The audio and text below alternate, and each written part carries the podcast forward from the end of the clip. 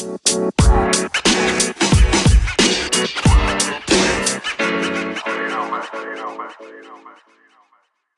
Hola a todos, bienvenidos a Rápidas. Y Furiosas. El podcast donde dos putos vemos por primera vez las películas de la saga Rápido y Furioso. Yo soy Roman Bruti. Y yo soy M. San Martín. Ante todo queremos agradecerles a todos por escuchar el podcast, por suscribirse, por las cosas lindas que nos dijeron.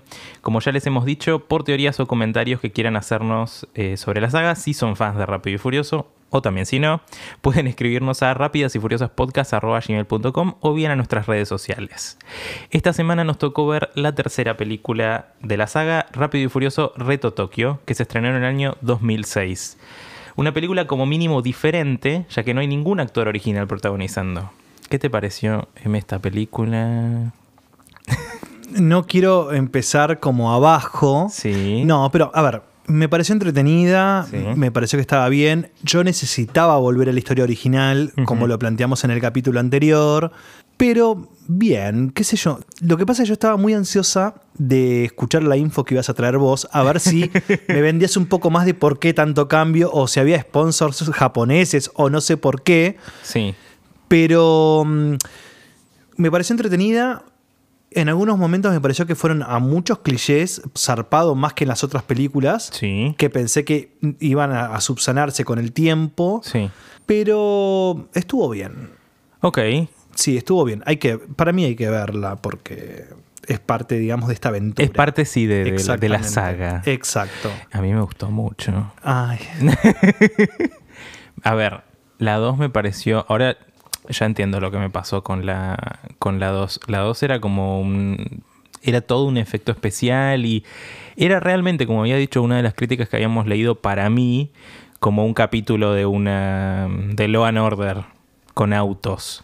claro. Acá hay como un, un poquito. La 1 sigue siendo mi preferida de todas las que vimos hasta ahora. Absolutamente. Ay, bueno, y al, al final hay una aparición especial. Bueno, por eso yo Bueno, no, lo- no lo quise spoilear, ni siquiera porque es spoiler, porque lo vamos a hablar, obviamente. Sí. Pero um, eso fue el final de la película 3 fue como, Levantó. ay, sí, por fin, como si hubiese llegado el respirador, no sé. Y también me di cuenta que lo importante que es Vin Diesel. A ver, bueno, el, el cameo, ya la gente que está escuchando esto seguramente la vio. Seguro. Al final de la 3 hay un cameo de Vin Diesel de pocos segundos así termina la película. Entonces, yo creo que si igual te llevaste como una opinión más negativa de la película, decís, ah, Vin Diesel, y como es al final, te levanta un poco la opinión. Exactamente. Creo que, bueno, fue planeado con ese con eso en mente. Ah, a ver, vamos a ver eh, un poco de los datos de producción. Dale, perfecto, me encanta. El guionista Chris Morgan era fan de la saga y se presentó una convocatoria abierta de Universal para guiones de la tercera película. Ok.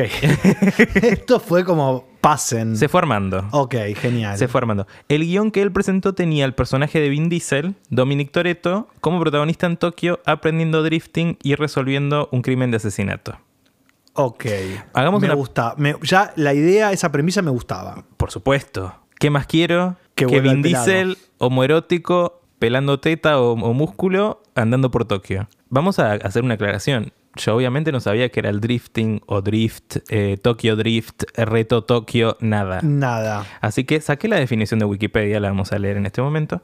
El drifting o drift es un estilo de conducción de vehículos que consiste en sobrevirar, es decir, derrapar de manera de que el vehículo forme un ángulo con la dirección de movimiento.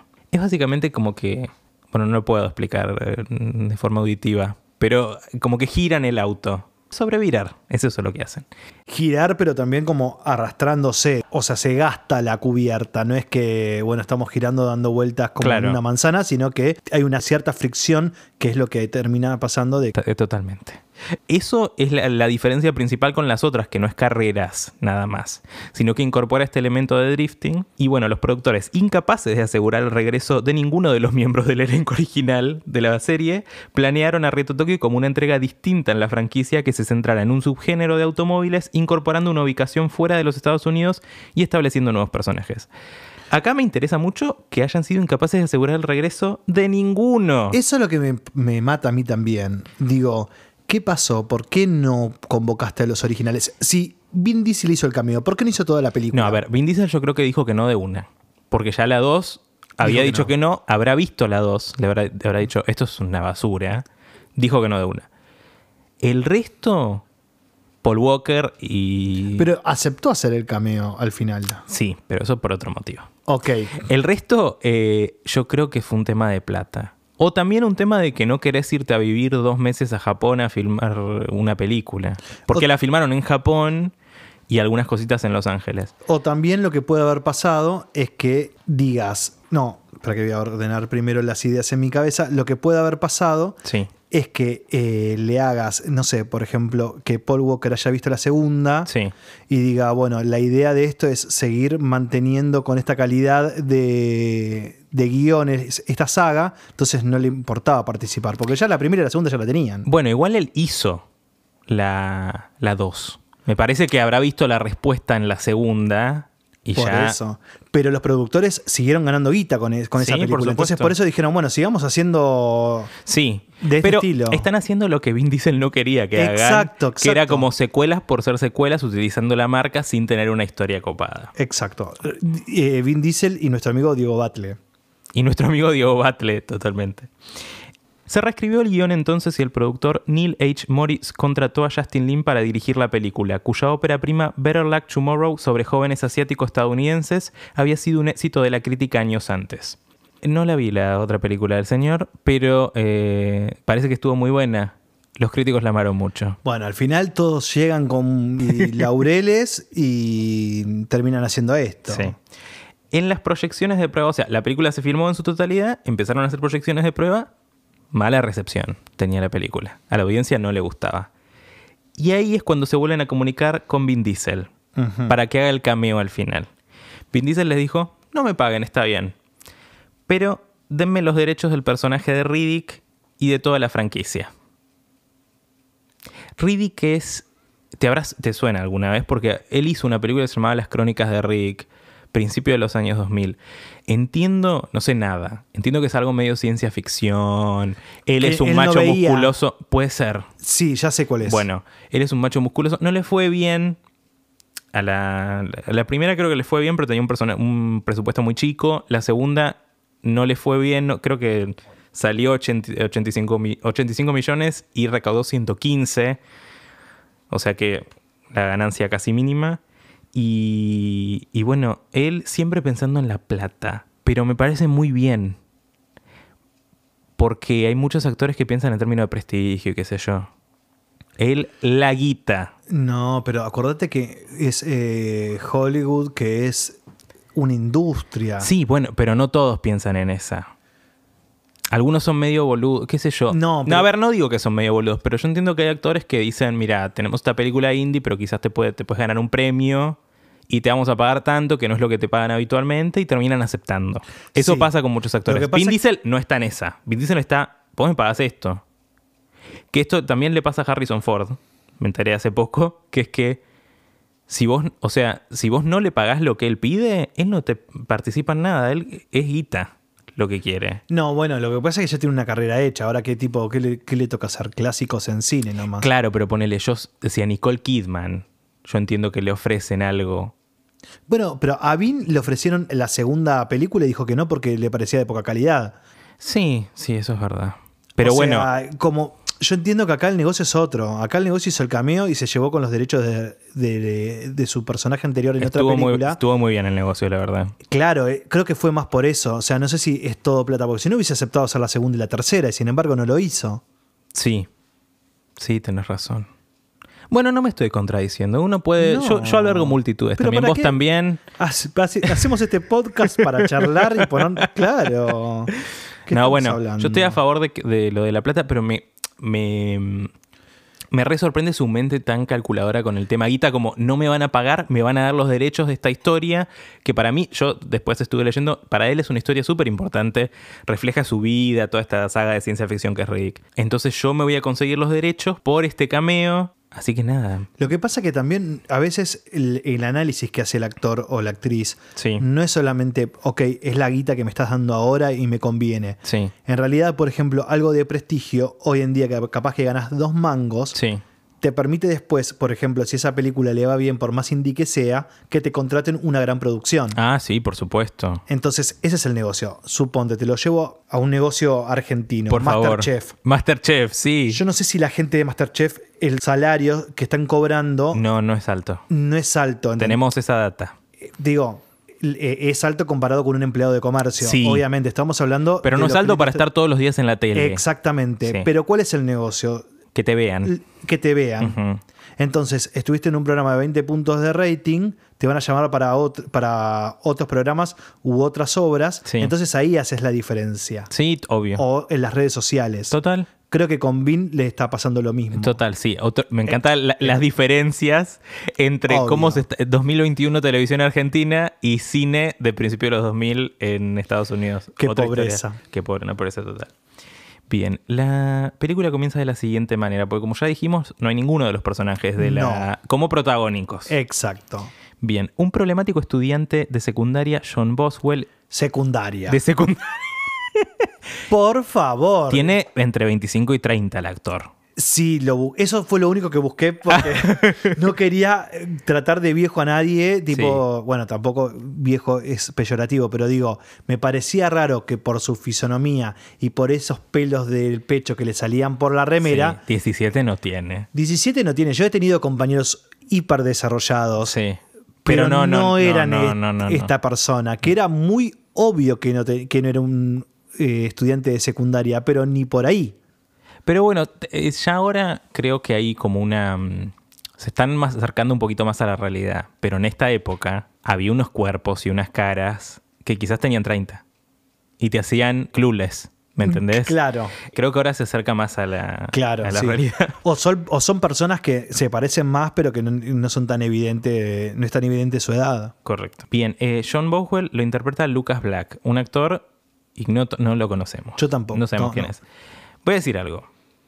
No es lindo Lucas. No. Le doy igual.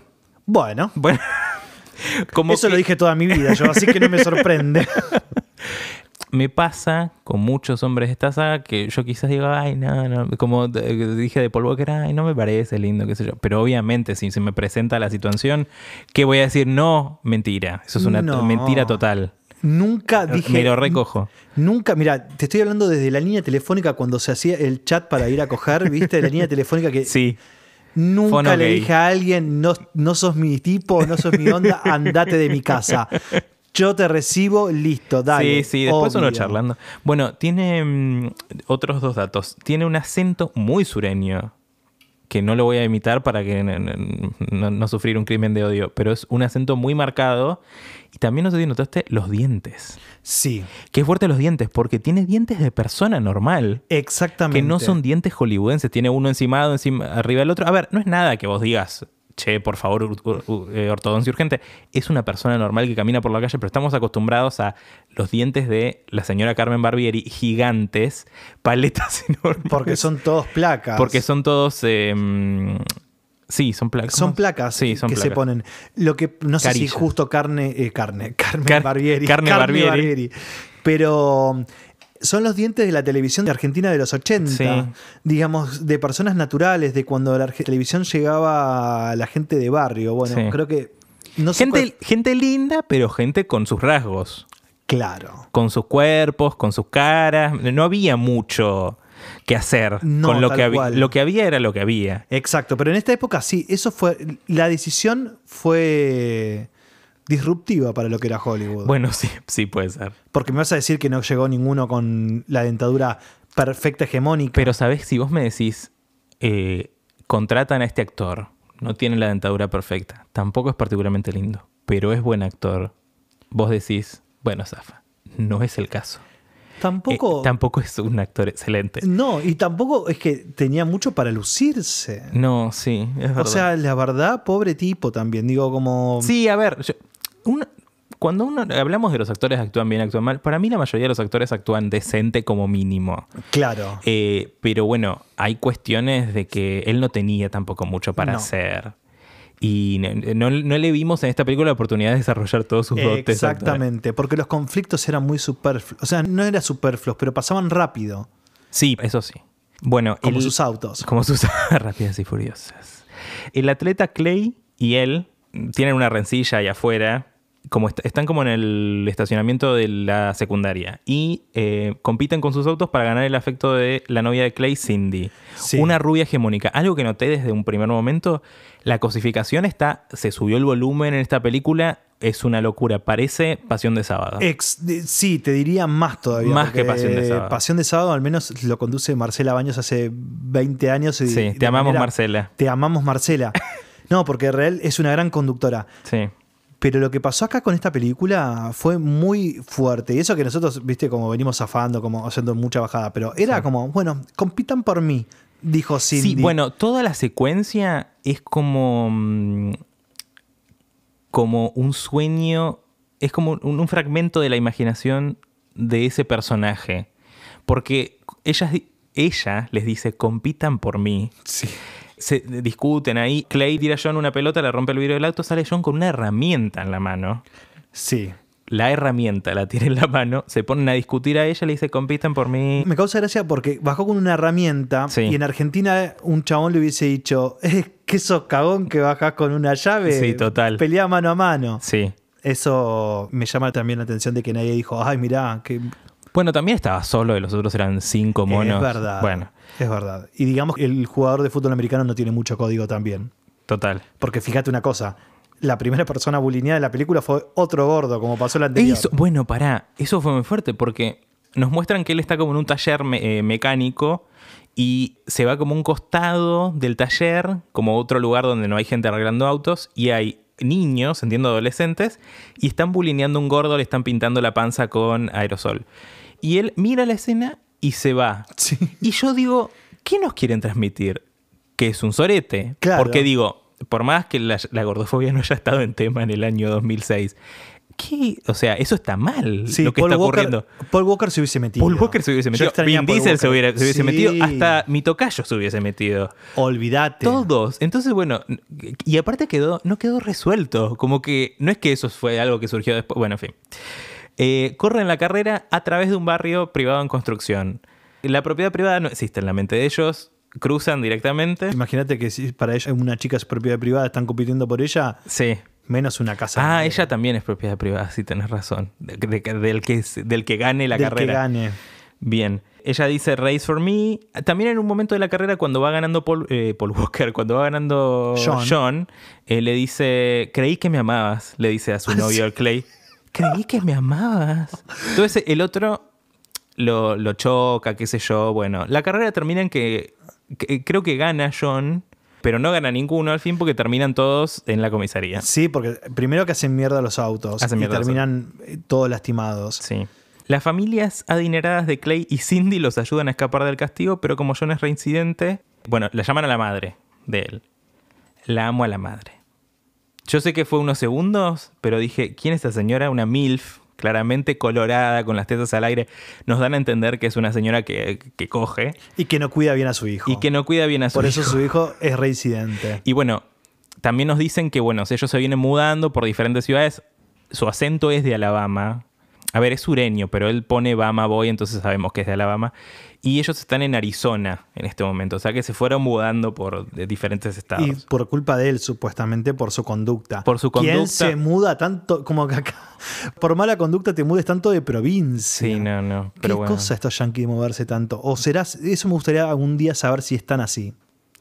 Ellos tienen como una. Sí, porque ellos no tienen tan centralizado todo. Claro. Acá te escapás a, a- Si vos sos de provincia, yo creo que te escapás a. Córdoba, Rosario, Buenos Aires, La Plata, ponele. Sí, nombraste las tres. Córdoba, Rosario, Buenos Aires. sí, ya está. sí, sí, sí. No hay más movimiento que ese. Bueno, eh, lo que le ofrecen para no meterlo, porque le dicen, bueno, mira, tenés 17, 17, entre comillas. Eh, no sabemos si te van a mandar a un centro de menores o a la cárcel porque estás por cumplir 18. Arregl- hacen un arreglo ahí con la madre, la MILF, que me gustaría una serie de ella como mínimo, eh, de que él se vaya a vivir a Tokio con su padre, que sus padres están separados y su padre está en la marina en Tokio y vive ahí. Ok, dice. Él no, no acepta mucho, pero bueno, lo meten en el avión, lo suben, se va. El padre. Ah, ¿te gustó el padre? No le presté atención. Me puso. Creo que fue una de las pocas cosas que busqué Sí, es un- Y es, creo que es el hermano pariente del que hizo de Pedro Picapiedra en la película de los Picapiedras No, con John personas Goodman. reales. Mirá, no sabía. Y me pareció el padre de él, Dios, el DILF, el Sugar Daddy que todos necesitamos, se llama Brian Goodman, el actor que Wow. hace el- de Mr. Boswell. Me pareció el top 2 Sí. de Hornis de la película. Él estuvo casi. Yo deseaba, obviamente que busqué imágenes de en bolas de él, solamente aparecen en cuero Sí. de otras películas, pero qué hombre. Qué hombre, sí, sí. Mira, no había prestado atención, pero sí, a ver, es un señor atractivo. Sí, sí, sí. Bueno, llega a vivir con el padre, el padre vive en una covacha, pero bueno, y él vive como en la alacena debajo de la escalera de Harry Potter ¿Sabes directamente. qué sensación me dio cuando entró a la casa Sí. o cuando le tocó la puerta al padre? Como que el padre estaba cogiendo con una mina. Estaba cogiendo con una prostituta. ah, claro, por eso, ok, ok, listo, listo. ¿Viste? Para confirmar. Bien, eh, le dice. No le dice nada. Al día siguiente él se levanta, le deja una nota. Mira, te tenés que ir al colegio, este es el uniforme. Y él dice, lo mira como, ay, este es el uniforme. Es divino. Es una camisa blanca, un, un saquito militar. Eh, hermoso el uniforme, me lo quiero poner yo. Sí. Uno acostumbrado acá al el uniforme parroquial. A ver, la escuela pública, el, el delantal, un embole, y el- el- las escuelas parroquiales que es, es tipo... eh, suétercito azul generalmente, un pantalón de gabardina medio gris. Una tristeza. Ese Sí. uniforme estaba copado. A mí, la verdad que el uniforme me parece tan fantástico el concepto en sí, porque, por ejemplo, yo hasta séptimo grado, o sea, hasta los 12 años, usé guardapolvo Sí. y después no lo usaba. Y cuando me mudé a La Pampa, estoy contando cosas de mi vida, pero bueno, sí, para sí, sí, no, no.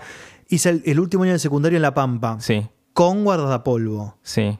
Y me pareció fantástico no tener que estar decidiendo qué ponerse que no, porque había una tela blanca que me recubría y podía ir recrota. Yo soy fan del uniforme como sí, concepto. Sí, sí, absolutamente. Yo lo banco. Incluso iría a trabajar de, de uniforme también. Sí, sí. A ver, siempre un uniforme cómodo es mejor.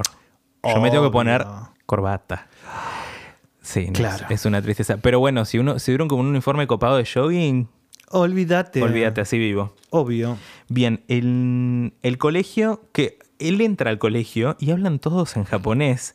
Y toda la película hablan todo japonés en el colegio. Desconozco cómo se desarrolló su educación. No importa en esta película. No. So- lo único que importa es de- demostrar la diferencia cultural. Tal cual. Son todos en el aula japoneses, menos una chica eh, muy atractiva, que la veremos después. eh, va a comer al mediodía y se encuentra con un muchacho negro que eh, es interpretado por.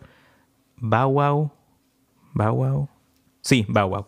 Eh, se llama Twinkie. Wow es un rapero Ah, ok. de- es sí, rapero. es rapero de Estados Unidos.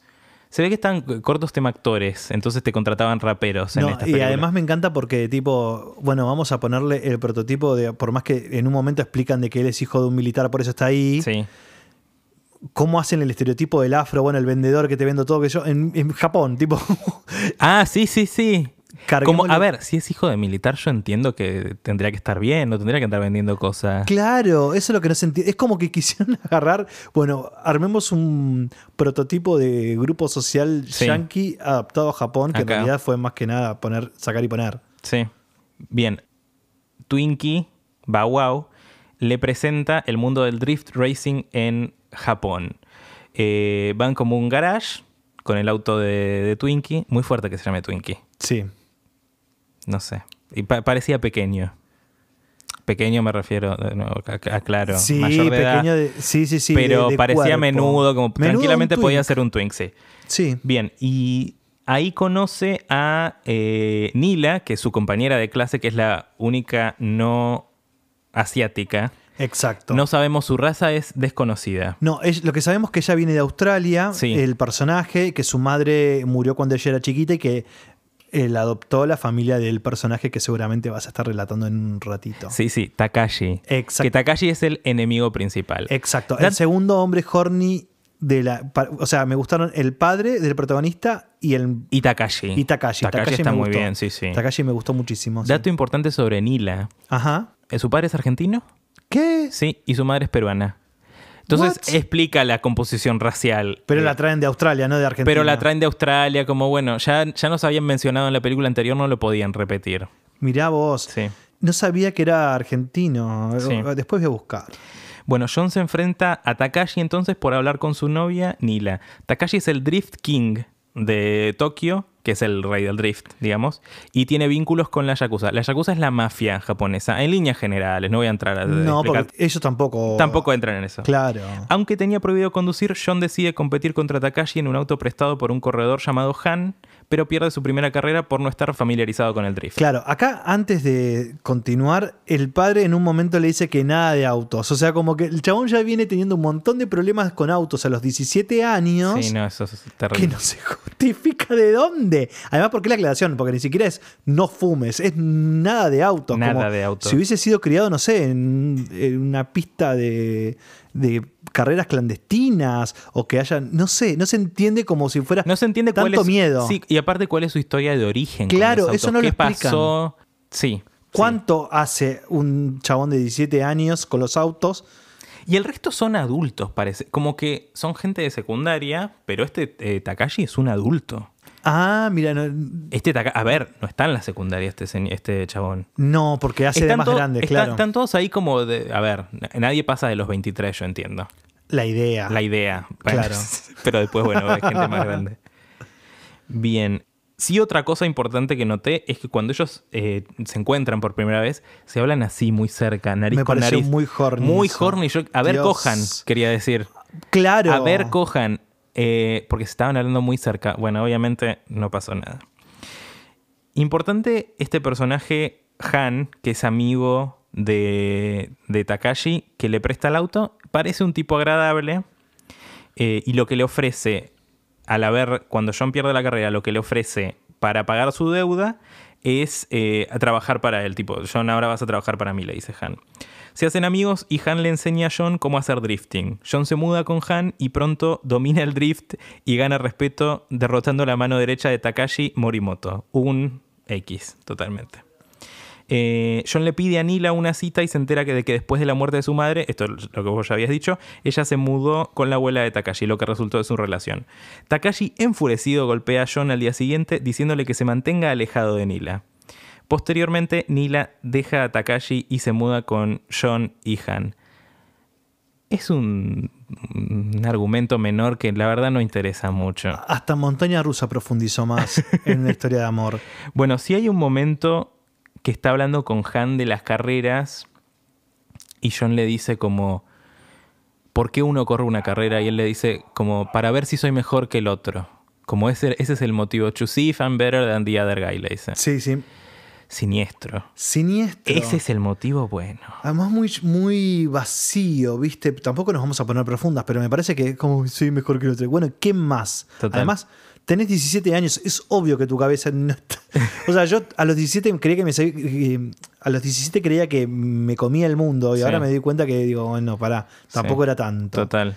Algo que me quiero destacar de esto, Sí. sobre la supremacía blanca, Sí. es, eh, nos vamos a ir un poquito más atrás, pero cuando Twinkie le muestra su auto a John, John le dice, yo manejo. Y un verdadero macho no se deja que le toques el volante. tipo, yo digo, me Sí, pensaba, total. pensaba en mis amigos heterosexuales, que alguien le dice, yo te manejo el auto. Yo te manejo el auto tuyo y aparte estaba retuneado. Sí, ni en pedo. Sí. Olvídate. Pero bueno, lo hacen manejar a él porque, bueno, tenía que llegar él en un auto. Total. También eh, van a una fiesta con Han y ahí eh, pasan como eh, van como un bar y después abren una puerta secreta y hay un pasillo. Se encuentran con dos tortas. John queda loco. Siguen caminando igualmente, pero se repite esto de la primera película. Dos Sí. tortas random, eh, chapa- dos tortas femeninas chapando. Un adagio de Showmatch. Sí, una show showmatch. Y después ellos están hablando y hay un discurso como. Están mirando Tokio desde un piso alto, ¿no? Y este Han le dice como. "Eh, Toda esta gente que está caminando acá abajo solo siguen las reglas. Nosotros no seguimos las reglas. Hay que, que trazar su propio camino. Me pareció como mínimo en, viendo la hora en pandemia y cómo las acciones individuales nos han llevado al, al horror. Sí, Me pareció un poquito un pensamiento más comunitario, pero bueno, es parte de lo que, de lo que nos imparten. Ya, me estoy, ya estoy trosco directamente con las cosas que estoy diciendo en este podcast, pero sí dije no. No, lo que pasa es que tampoco está tan explicado. Y cuando vos ves, por eso también es lo llamativo de este podcast, que Sí. somos dos maricas hablando de este universo tan de macho, Sí. es que tampoco. ¿Cuál era lo que rompían? Patinar con el auto, chicos, hagan algo un poco más, no sé, que sea viajen o que se les ocurra otra cosa, porque la verdad Sí. que no están rompiendo muchas reglas patinando La verdad, bueno, eh, yo espero, porque esto lo vos no venís diciendo desde el día uno, que vos querés que ellos viajen con los autos. Espero que no, o que la inviertan- 4 o la 5 eh, va- hagan, se hagan un o viajecito. que se hagan un servicio de fletes, pero que le puedan sacar más rédito. Bueno, pasa que nunca lo vemos porque ellos después abrieron un taller mecánico en la 2. Pero no está eh, Roman y, y Brian. Claro. No está en pantalla, lamentablemente.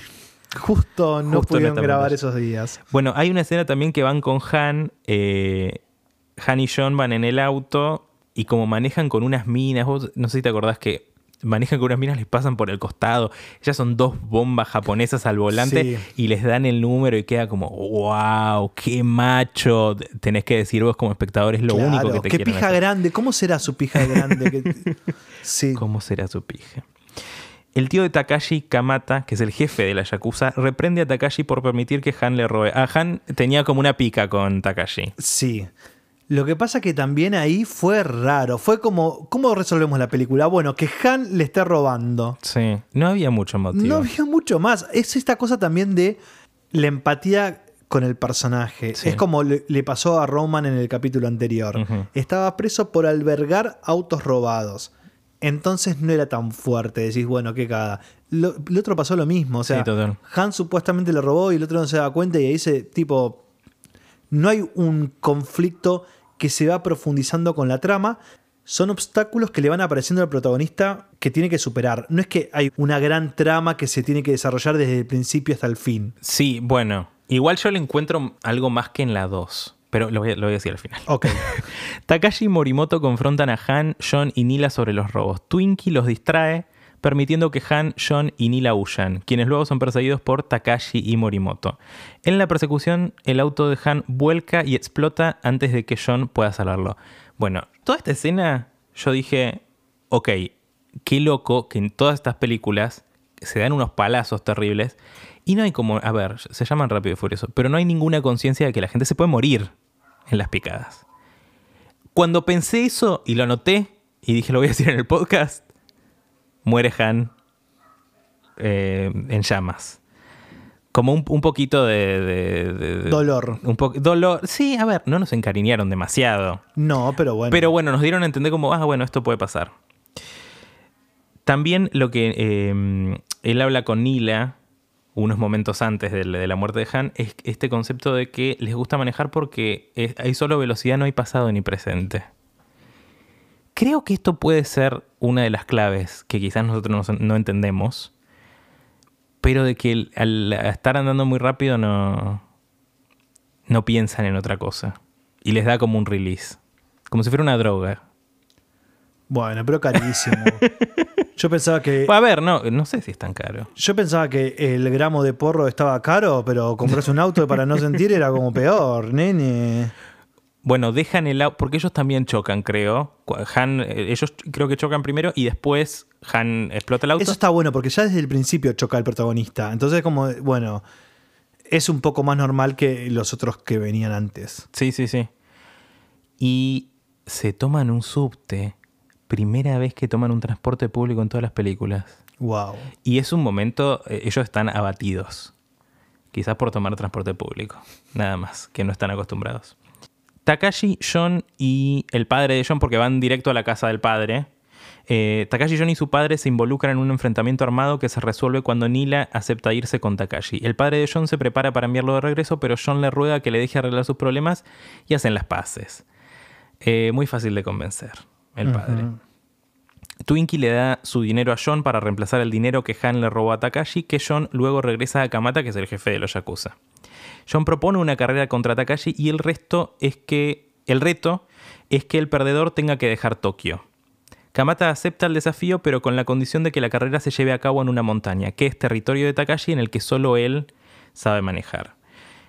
Bueno, eh, entrenan mucho. También lo que hacen es que agarran el auto del papá de John y lo preparan con eh, las especificaciones para correr drifting en esa montaña. Esa noche en la montaña todos se reúnen para ver la carrera.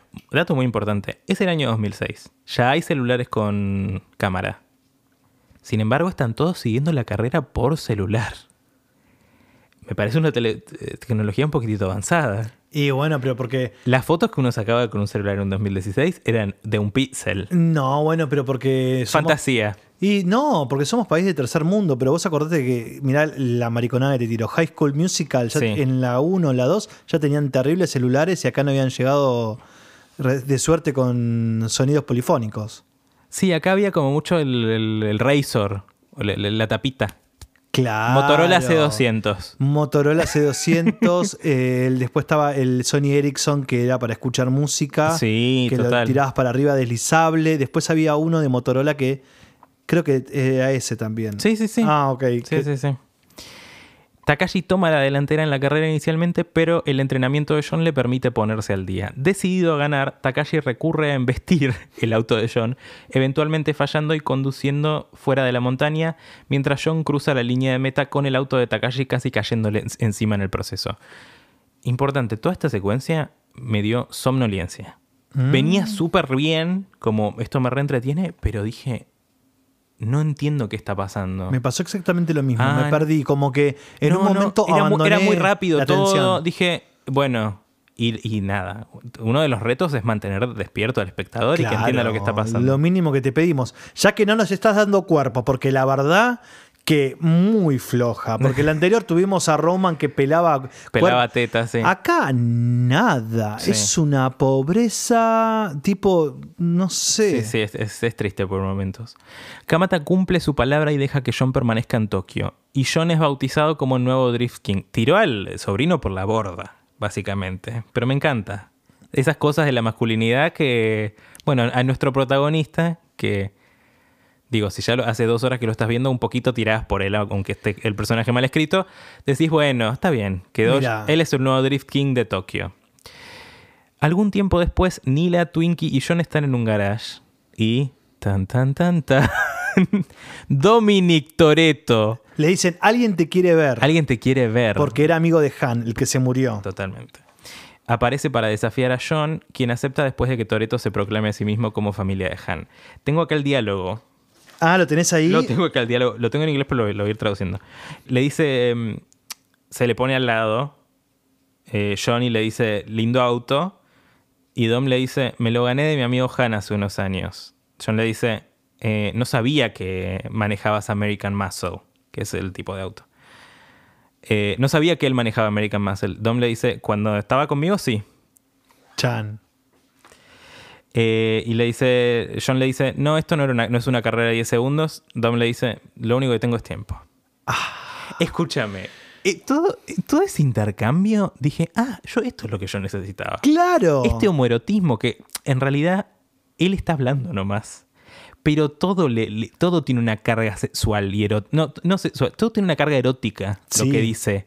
¿Es esto lo que uno necesita? Tal cual. Eso es lo que nos gustó de la 1, eso es lo que estuvo ausente en la 2. Y que tuvimos este glimpse en la 3 y que nada, que hizo la diferencia para mí totalmente. Cuando apareció Toreto, Sí. creo que mm, hacía mucho tiempo que no, no experimentaba una dilatación.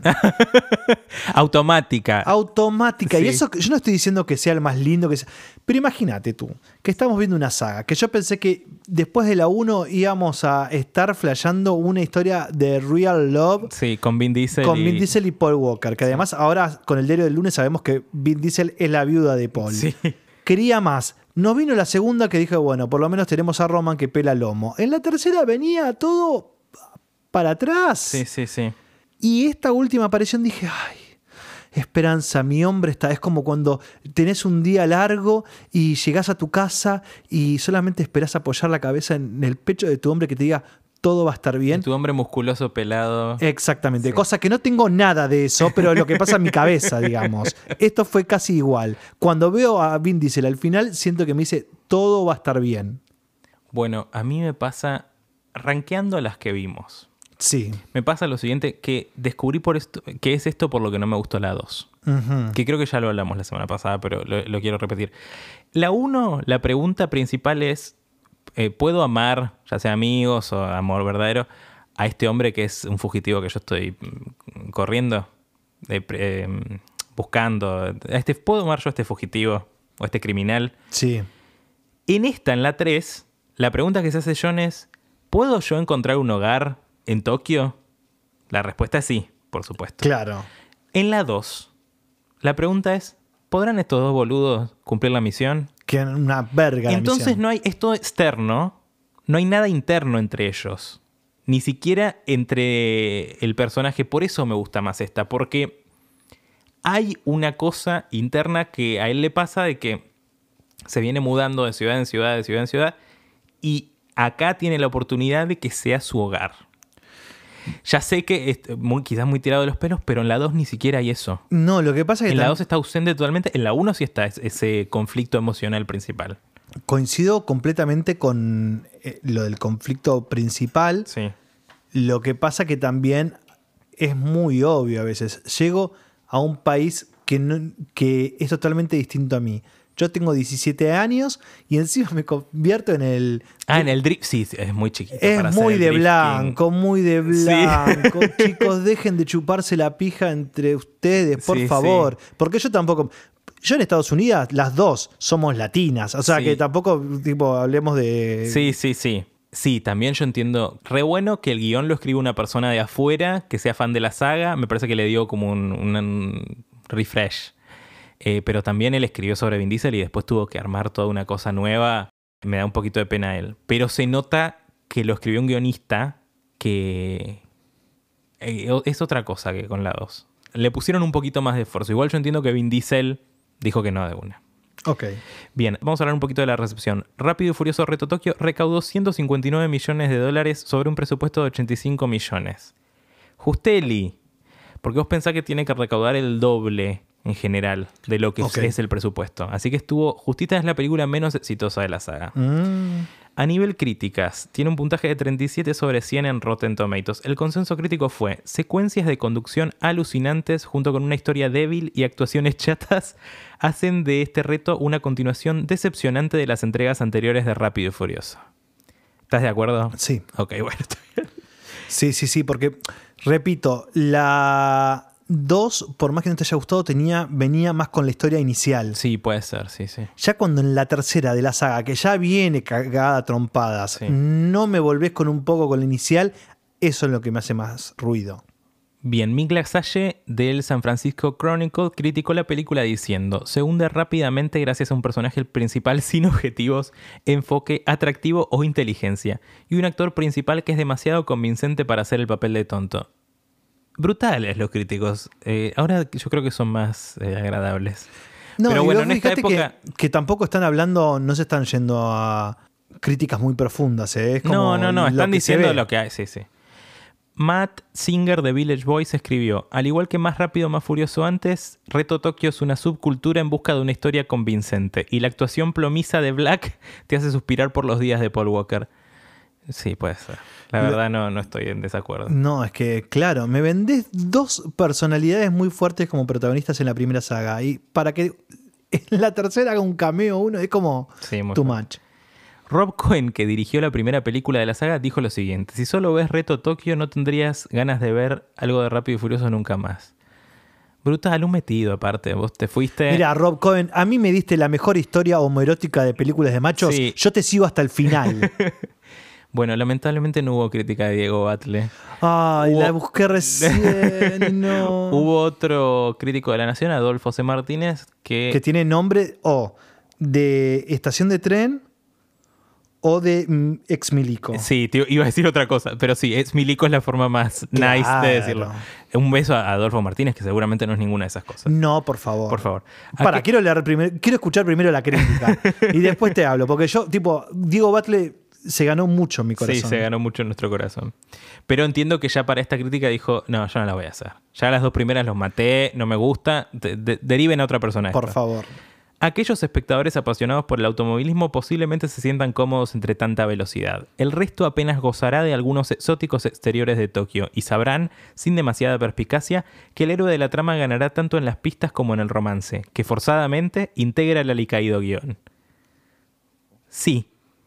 Sí, Adolfo. Sí, Sí, sí. porque ni siquiera, yo creo que lo que hacen es ponerle una mujer como para darle ese tinte de hombre sexual, porque si no le pones una novia, ese, viste que el- se dice eso, que cuando al Sí. personaje no le pones una novia, Sí, es como que es asexual. Sí. Y sabemos que el macho no puede ser asexual. No, no puede, tiene que haber una mujer. Exacto.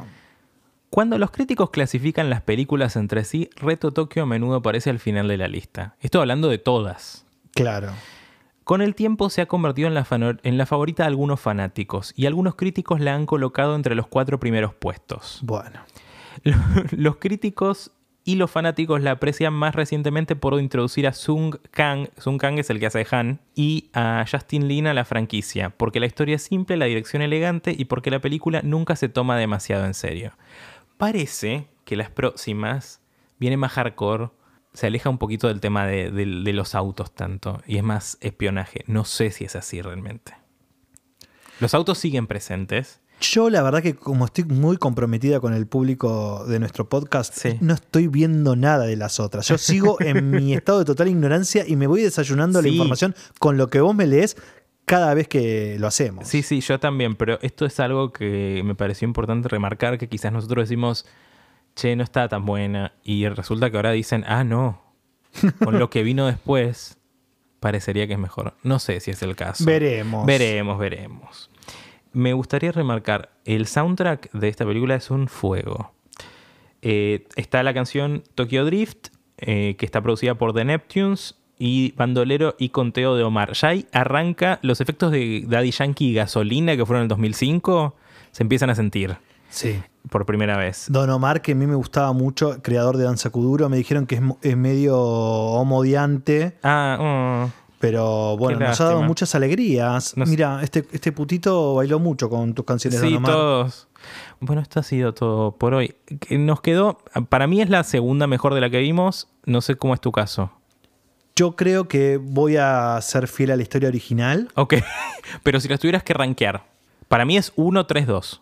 No, para mí es 1, 2, 3. Uno, dos, tres. Sí, Wow. sí, sí, sí. Fuerte. Porque mm, soy muy atada a las historias originales. Sí, si no te gusta el spin-off como, como no, concepto. me gusta el spin-off, pero este ni siquiera fue un spin-off. Sí, no, porque sí, no fue de alguien conocido. No es que dijeron, bueno, vamos a desprender esta historia. Fue como inventamos algo que en realidad podría haber sido mejor, capaz que más barata aún. Sí.